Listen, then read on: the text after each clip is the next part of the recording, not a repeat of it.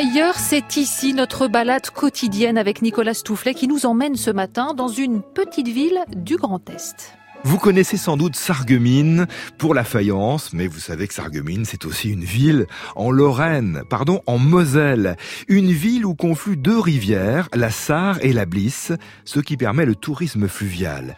D'ailleurs, il existe un port à Sarreguemines avec une halte nautique. On s'y arrête, on débarque, et on peut ainsi aller tranquillement visiter le musée de la faïence ou le musée des techniques faïencières. La faïencerie de Sarreguemines, elle a été créée en 1780 et elle a produit de la faïence fine, du grès et de la porcelaine pendant plus de deux siècles jusqu'en 2007.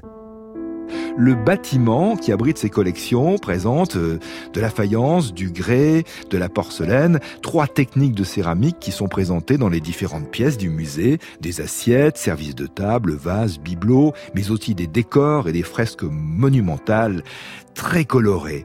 Mais la perle de ce musée, c'est un endroit très particulier, le jardin d'hiver. C'est là que vous êtes pour nous, Julie Kiffer. Bonjour. Bonjour. Vous êtes directrice des musées de Sarreguemines. Ça résonne dans ce jardin d'hiver du musée de Sarreguemines. Décrivez-nous ce jardin, s'il vous plaît. Alors ce jardin, c'est une verrière aujourd'hui, donc euh, c'est la pièce maîtresse des collections, une pièce qui est classée monument historique depuis 1979. Et c'est vraiment en fait l'endroit qui, au cœur de la demeure du directeur, Paul de Geiger, faisait la transition entre ses appartements privés et la partie administrative de la faïencerie. Elle, était utilisée à l'époque comme une sorte de showroom et permettait d'y recevoir des invités, notamment du cercle familial ou du cercle professionnel. Et en, en, voyant ces lieux, en voyant ces lieux couverts de panneaux de faïence et de multiples références à l'histoire de la manufacture, on est immédiatement plongé au cœur du savoir-faire des ouvriers. Dans ce jardin d'hiver du musée de la faïencerie, euh, que peut-on voir? Quelles pièces merveilleuses sont exposées?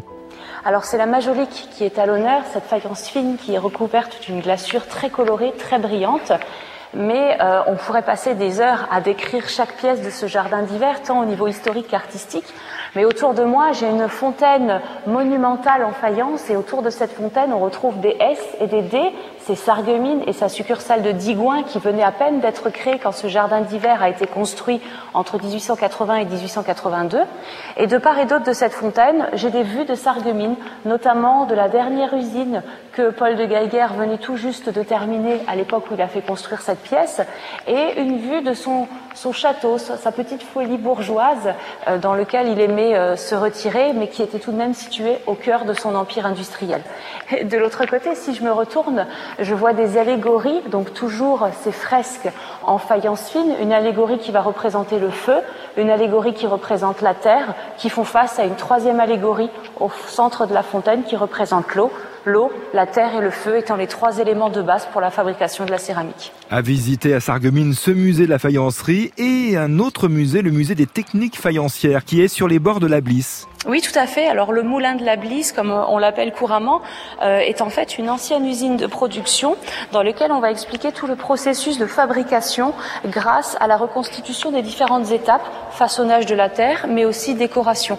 Et dans les ruines des anciens ateliers, on a aménagé un jardin, le jardin des faïenciers, qui fait parfaitement le lien entre l'aspect naturel tout en faisant un clin d'œil au passé industriel du site.